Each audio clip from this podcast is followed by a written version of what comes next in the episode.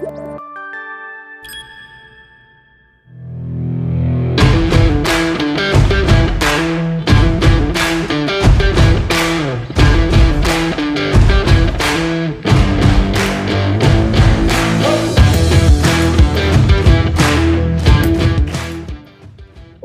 bem-vindo ao BioTalks, o seu podcast com informação atualizada e especializada em oncologia.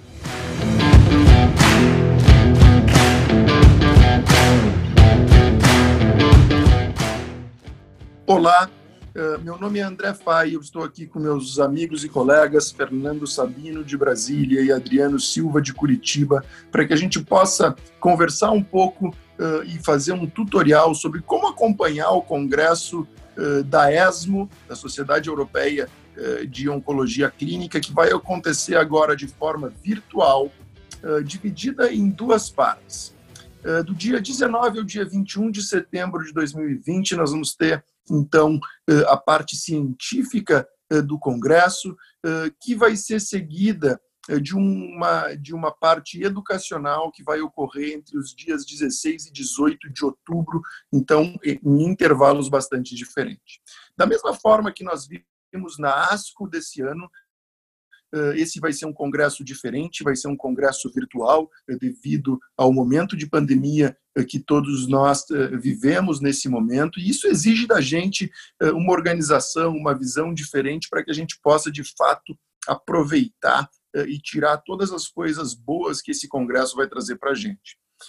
Na ASCO, nós tivemos né, a primeira experiência de um congresso desse porte, desse tamanho de forma virtual, uh, aonde nós conseguimos acompanhar importantes estudos e estudos que de fato mudam a prática clínica. Então é importante que a gente discuta um pouco como se preparar para acompanhar uh, esses congressos que estão mudando um pouco a forma de a gente acompanhar os eventos científicos, mas que não são menos menos importantes. Os dados apresentados têm sido de fato Uh, muito, muito relevantes. Então, queria começar nossa conversa aqui e eu vou convidar uh, o doutor Fernando Sabino e o Adriano para discutir um pouco os aspectos práticos disso aqui. Uh, Sabino, vamos começar de questões bem, bem práticas relacionadas a como acompanhar do ponto de vista de inscrição, de diferença de fuso horário, como é que vai funcionar essa ESMO na próxima semana agora, no dia 19 de setembro. Olá, André. Mais uma vez um prazer estar com você aqui. Olá, Adriano. Também um prazer estar com você. É, a distância, mas que a tecnologia permite que a gente fique próximo e aí também para permitir que a gente consiga acompanhar esse importante evento à distância. Né? A gente já tem uma certa experiência disso com ASCO, né, que aconteceu também de forma virtual em junho desse ano, e agora com o ESMO. Eu acho que o primeiro ponto para a gente destacar é a questão da diferença de fuso horário, que para nós do Brasil vai ser um pouco difícil acompanhar a programação que principalmente vai acontecer de maneira live, né, ao vivo. A gente está falando de cinco horas de fuso horário é, a menos aqui no Brasil em relação aos horários do Congresso. A gente tem apresentações é, que vão se iniciar é, mais ou menos no horário, é, sessões orais, por exemplo, duas horas da tarde, três horas da tarde, que na verdade vai ser bem no começo, meio da manhã aqui no Brasil né? Então a gente tem que se organizar bem porque uh, a diferença de horário ela pode acabar atrapalhando. Uh, mas isso talvez não seja um grande problema porque todo o conteúdo de quem está inscrito ele vai estar disponível na plataforma da, da, do Congresso uh, de maneira on demand depois da apresentação. A gente dando um passo atrás, é, falando um pouquinho da inscrição. Então, para quem é membro da Sociedade Europeia, a inscrição é gratuita e essa inscrição dá direito a acesso completo de todo o conteúdo do Congresso de maneira ilimitada. Tá? É, Para quem não é membro, o valor é em torno de 237 euros. Só que um detalhe importante que vale a pena, uma dica, é que para você ser membro da Sociedade Europeia de Oncologia, é, informando que você é do Brasil, que é considerado um país em desenvolvimento, esse custo anual é de apenas 50 euros. Então, obviamente, fazendo uma conta de padaria, é muito mais negócio você pagar os 50 euros, se tornar um membro do ESMO e ter acesso full ao congresso do que você pagar os 237 euros e ter acesso somente ao Congresso, até porque quem é membro do ESMO tem acesso a, um vasto material muito, muito interessante, material de alta qualidade, produzido pela Sociedade Europeia eh, de Oncologia. Ah, agora eu queria passar para o Adriano para saber se ele quer complementar mais alguma coisa do ponto de vista prático em como acompanhar eh, o Congresso, as dificuldades de fuso horário. Oi, Fernando. Ah, oi, André. Prazer estar aqui para a gente discutir, tentar orientar o pessoal em como acompanhar a ESMO, né? Mas acho que é, em resumo, né, acho que o, Sabino já, já falou a, a, as partes importantes, é prestar atenção, claro que na inscrição, né, é, talvez até ter certeza antes uh, do sábado uh, que a inscrição está feita, que a plataforma funciona, né, fazer tentar um teste ali dentro do site, para não ser aquela coisa de desespero na manhã, se tentar entrar numa sala e não conseguir entrar né? Então ter certeza que a inscrição foi feita antes do início das sessões. Um, prestar atenção no fuso horário, né? Então nessa diferença de horário entre uh, o que está sendo uh, é, é, é, o que está no site com o nosso horário do Brasil, lembrando que começa no sábado, domingo e segunda. Então é para quem trabalha aí no final de semana e também daí na segunda-feira lembrar de, de, prestar atenção quais são as, as uh, os, os, trabalhos que vão ser apresentados na segunda-feira, principalmente com, com os horários. Uh, o que eu achei de interessante desse congresso, que até pela experiência da ASCO, acho que o que faltou um pouco na ASCO foi um certo grau de interação com os apresentadores, né? E a ESMO vai fazer essa, essa interação ao vivo, né? Com um Q&A. A gente não sabe exatamente como vai funcionar, mas vai ter um Q&A para cada apresentação. Então, acho que do ponto de vista prático é isso aí. Ah, tem tudo para ser um excelente congresso, como a ESMO tem sido nos últimos anos, né? ela tem se destacando, tendo apresentações bastante importantes que mudam a nossa prática diária, ah, e eu acredito que essa ESMO vem com bastante, bastantes estudos ah, relativamente importantes, né, André? Do ponto de vista de GU, você tem visto alguma coisa que, que chama atenção? Sem dúvida, Adriano, acho que foram importantes os comentários. Antes da gente entrar especificamente é, na área de GU, que certamente é uma área onde vão ter importantes estudos apresentados. Eu acho que é importante a gente trazer um pouco da experiência da ASCO, que é uma organização pessoal de acompanhar o Congresso, principalmente pela questão do fuso horário. Então, eh, talvez a gente não consiga né, assistir todas as, eh, as apresentações ao vivo, mas é importante a gente organizar a nossa agenda, principalmente na segunda-feira, reservar um período do dia para poder assistir eh, assistir essas, eh, eh, a apresentação dos, dos abstracts, dos trabalhos científicos, porque a gente acaba mantendo a nossa rotina de trabalho por não ter viagem, por não estar presencialmente no local da conferência e às vezes colocar isso dentro da nossa rotina acaba complicando um pouco. Então, acho que a primeira dica que eu dou e que vem da experiência com a ASCO que nós tivemos nesse ano, é a gente reservar de fato um tempo onde a gente diz, bom, esse é o tempo aqui em que eu vou acompanhar uh, a ESMO. Lembrando que a gente tem uh, sessões presidenciais todos os dias, né? Então, nos três dias existem sessões presidenciais, onde, onde então existem uh, trabalhos muito importantes que vão ser apresentados. Então, existe a facilidade do sábado e do do domingo, né? Eh, que não é um dia eh, normal de trabalho para a maioria das pessoas, mas segunda-feira é importante que a gente dedique um espaço eh, na agenda para isso. Lembrando que, então, a gente tem a divisão das sessões presidenciais, que a gente tem a, as sessões de apresentação dos trabalhos de forma oral, dos trabalhos importantes dividido por área, e vão ser disponibilizados previamente os pôsteres de forma eletrônica e as, e as discussões, né, que é chamado de mini sessão oral, vão estar disponíveis on demand, provavelmente para discutir os, os posters mais importantes que vão ser disponibilizados para todos. Então, eu só queria deixar essa dica de a gente reservar um espaço para agenda, e aí eu passo eh, para o segundo ponto que eu gostaria de, de ouvir vocês e como é que foi a experiência prévia.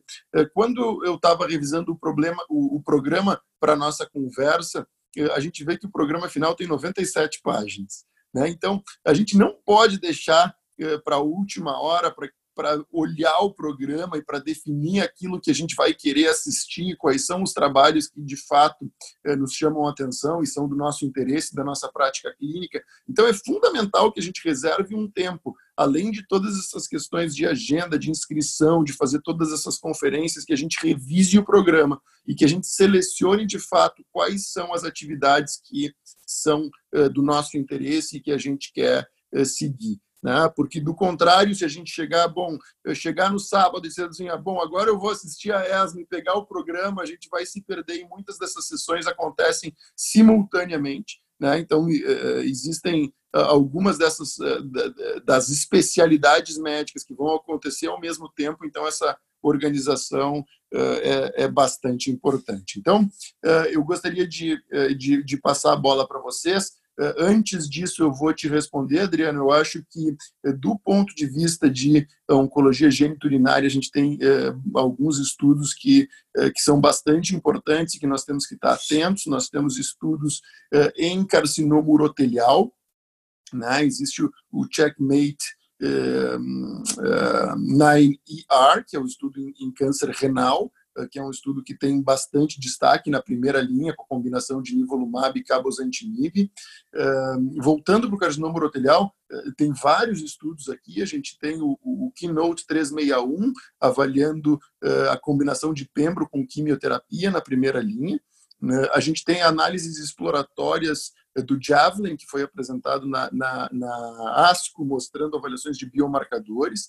E nós temos também estudos em próstata, eh, que são bastante relevantes, ao meu ver. Né? Existe um estudo com uh, os dados de sobrevida global do estudo Profound, que é uma droga, que é um inibidor da PARP, utilizando olaparib uh, em pacientes com alteração em, genes no reparo do DNA. E existe uma medicação que é um inibidor de PTEN, é, que também é, vão ter dados bastante interessantes na doença resistente à castração, e eu acho que a gente tem que estar atentos a, esses dados. Então, existe muita coisa aqui, é, isso certamente não só em GU, que a gente começou a falar, e a gente precisa ter uma organização para poder fazer uma, um filtro prévio de quais são os estudos que a gente quer seguir, o que a gente quer acompanhar, para não se perder durante esses três dias e não deixar nenhum estudo de fora.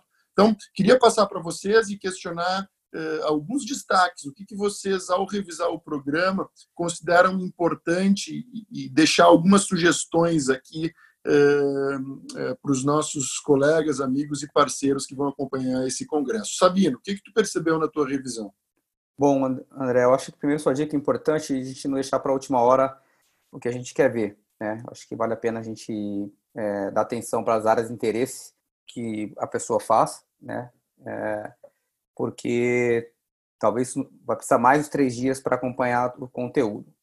É, o que, que eu separei que eu achei interessante, né? No dia 19, no primeiro dia do congresso, às 2h25 se inicia no horário de Madrid, tá? No horário europeu. A gente tem a sessão oral é, gastrointestinal, né? E um trabalho interessante é, que eu achei é, é que vai, a gente vai ter os dados de qualidade de vida do Keynote 177, que é, lembrando o estudo que foi apresentado na sessão plenária do ASCO, de pembrolizumab versus quimioterapia na primeira linha é, de tumor coloretal em pacientes com estabilidade microsatélite. Então, a gente vai ter a apresentação dos dados de qualidade de vida é, desse trabalho. Né? É, além disso, a gente vai ter, é, nesse mesmo dia, dia 19, às 4h20, se inicia no horário de Madrid a sessão oral de pôsteres geniturinário não próstata. E aí, né, já tem o trabalho que você destacou, que é o Keynote 361, né, de pembro mais químio versus químio para carcinoma urotelial. Tem também um trabalho interessante do Danube, né, que é o Durvalumab mais, mais o Tremelimumab versus quimioterapia no carcinoma urotelial em primeira linha.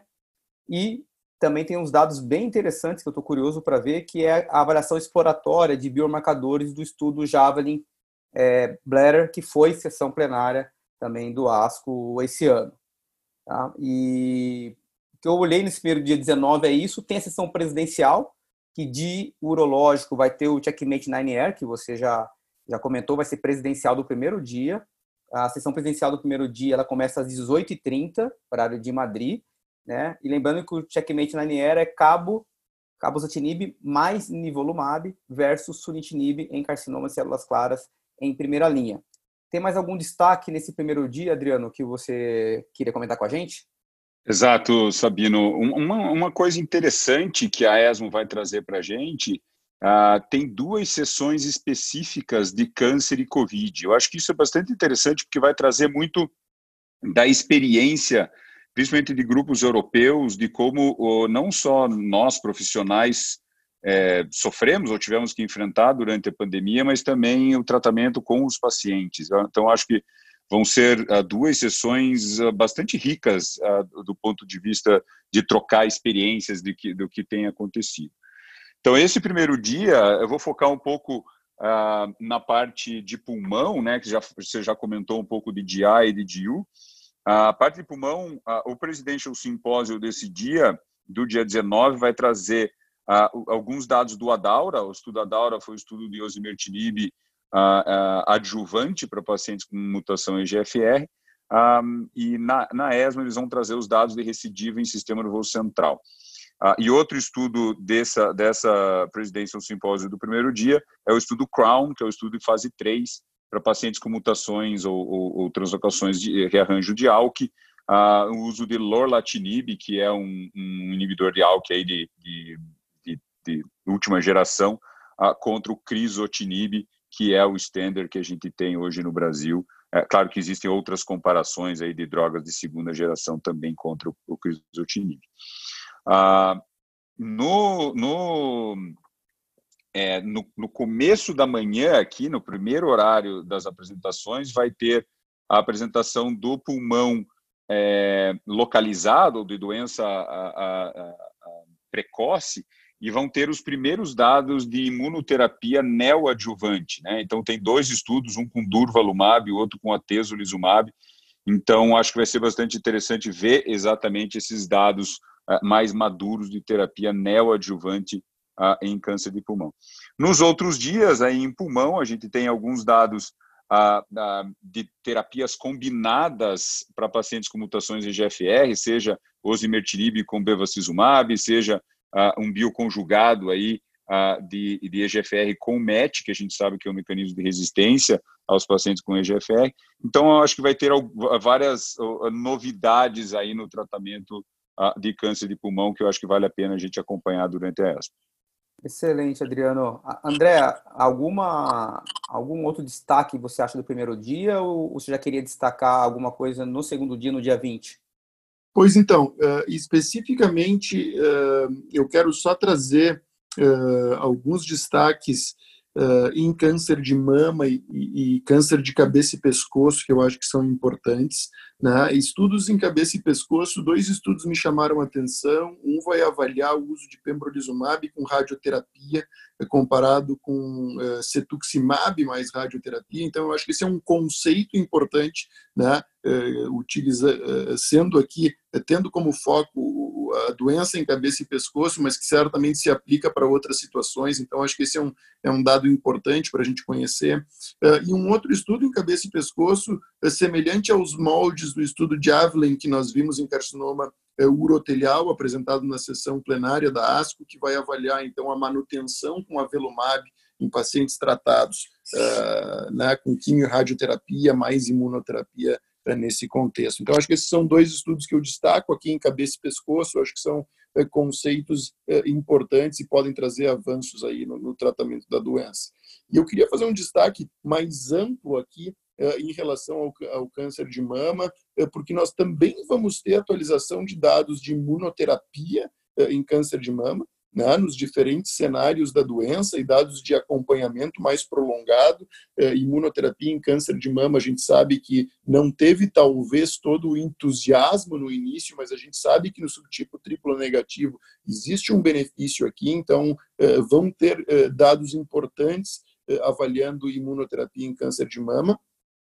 Uh, e, e, o uso de inibidores de ciclina, CDK4, CDK6, no cenário adjuvante, também são dados que eu acredito serem importantes para a gente acompanhar em pacientes com câncer de mama. Então, esses são alguns destaques de uma forma mais geral que, que eu acredito que a gente deva estar atento né, e que talvez sejam estudos que modifiquem a prática clínica aqui ou que podem trazer conceitos bastante importantes na evolução do tratamento dessas patologias.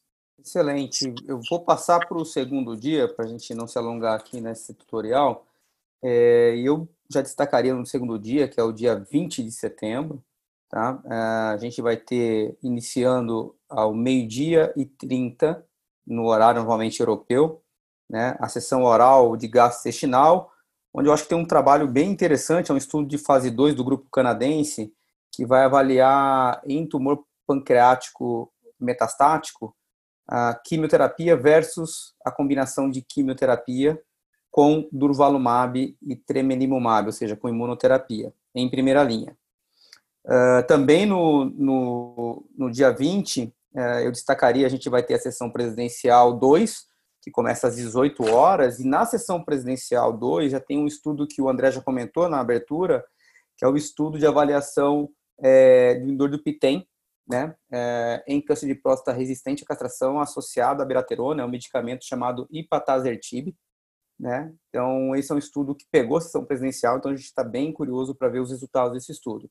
E, como o André também já destacou, nessa sessão presidencial do dia 20, a gente vai ter a análise final dos dados sobre vida global do estudo uh, Profound, né? que, só lembrando, o Profound foi que avaliou uh, o inibidor da PARP em câncer de próstata resistente à castração, e no dia 20, Adriano, você tem mais algum destaque? Isso aí, Fernando. Uh, na sessão presidencial vai ter um estudo de radioterapia pós-operatória em câncer de pulmão ressecado com linfonodo mediastinal positivo, né, o ZN2. É um estudo que, é claro, não tem muito, muito medicação, mas é um estudo que falta muito convencimento para muitos dos médicos de indicar radioterapia adjuvante. Então, acho que vai ser interessante ver não só os resultados de recidiva loco-regional, mas também de qualidade de vida né, nesses pacientes com radioterapia pós-operatória. Uh, e como entrou na, na, na, na presidencial, então os, os, dados devem ser bastante interessantes, eu acho que vale a pena é, acompanhar. E na sessão de câncer de pulmão metastático, a gente vai ter, então, o que eu comentei das combinações aí de EGFR, que acho que é o próximo passo né, na, na evolução do tratamento dos pacientes com EGFR, que eu acho que, que vão ser bastante interessantes. Muito bem. Sabino, terceiro dia, segunda-feira, o que, que tu destaca para a gente de estudos uh, a serem apresentados aí? Vamos começar pela sessão presidencial. Uh, que destaques tu coloca para a gente? Bom, uh, então no dia 21, né, que é o, teoricamente o último dia do final de semana científico, né, a gente tem a sessão presidencial que se inicia às 18 horas e 30 minutos no horário europeu. Uh, o que eu destacaria é uma sessão presidencial que tem basicamente é, só trabalhos do trato gastrointestinal. E aí tem alguns trabalhos é, interessantes nesse sentido. É, o Checkmate 649, que avalia a associação de nivolumab com quimioterapia versus quimioterapia no câncer gástrico metastático em primeira linha. E em seguida a gente tem um estudo com o mesmo desenho, que é o um estudo chamado Attraction 4, avaliando nível com quimioterapia versus quimioterapia em câncer gástrico em primeira linha, porém é um, um, é um estudo japonês. O estudo Checkmate 649 é um estudo alemão e o estudo Attraction é um estudo do grupo japonês. É como a gente sabe que o comportamento do tumor gástrico na população japonesa ela é um pouco diferente do que na população do Ocidente. Pode ser que aí a gente tenha até resultados diferentes. Vai ser interessante acompanhar essas duas apresentações em seguida. Uh, a gente também tem na sessão presencial o Keynote 590, né, que é a avaliação da combinação de pembrolizumab com quimioterapia versus quimioterapia em primeira linha de câncer de esôfago metastático.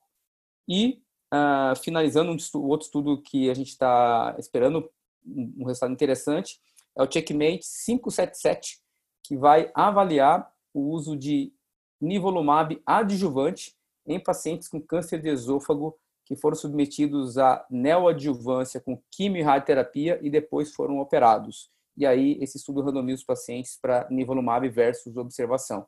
São esses estudos que eu destacaria na sessão presidencial do dia 21.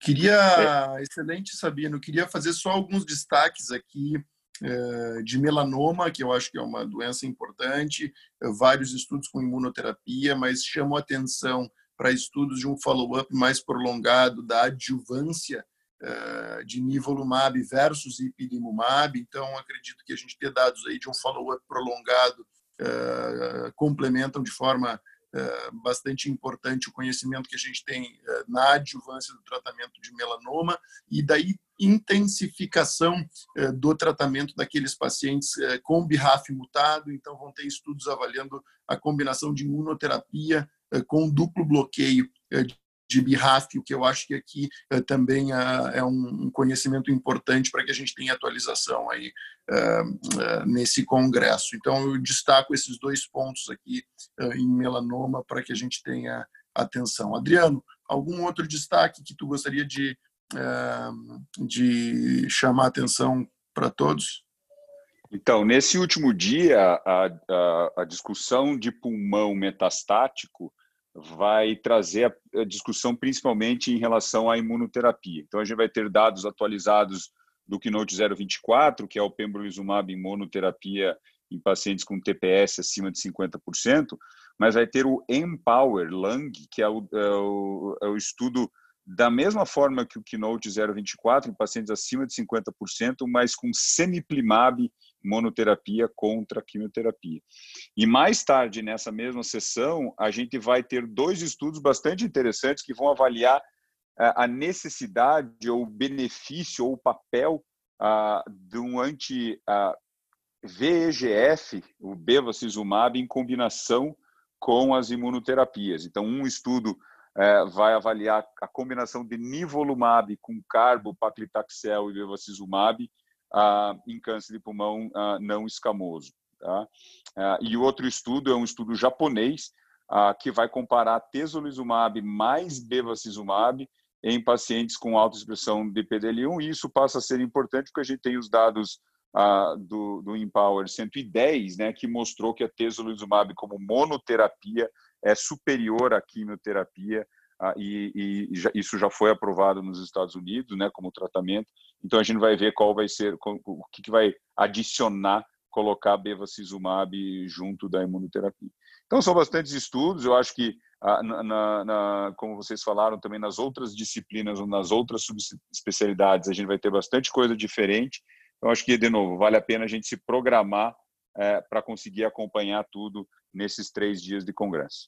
Sem dúvida, Adriano Sabino, é bastante coisa, difícil a gente passar é, por todo o programa aqui com vocês, mas acredito que a gente trouxe alguns estudos importantes aqui é, que pode ajudar a quem quer acompanhar a ESMO, mas como, como a gente eh, destacou, é importante a organização, é importante revisar esse programa com calma e selecionar de fato aquilo que há de interesse. Uh, e antes de finalizar, eu vou trazer um último um último highlight aqui que, que me chamou a atenção, que são que é um estudo de lenvatinib com pembrolizumab em diferentes uh, neoplasias malignas em tumores sólidos, na verdade, que essa é uma combinação que já se mostrou efetiva em câncer de rim, câncer de endométrio, então talvez tenham dados em outras neoplasias aqui, uh, onde essa combinação possa ser possa ser efetiva. De novo, acho que é uma organização, uh, o Congresso, mesmo virtual, ele traz atualizações muito relevantes e muito importantes, então, uh, de fato, não dá para a gente perder uh, a ESMO 2020 e para isso a gente precisa se organizar de uma forma um pouco diferente que o usual, para que a gente tenha o conhecimento que vai ser apresentado por todos. Então, eu gostaria de agradecer, Sabino, Adriano, obrigado por todas as dicas e desejar uma boa ESMO a todos vocês.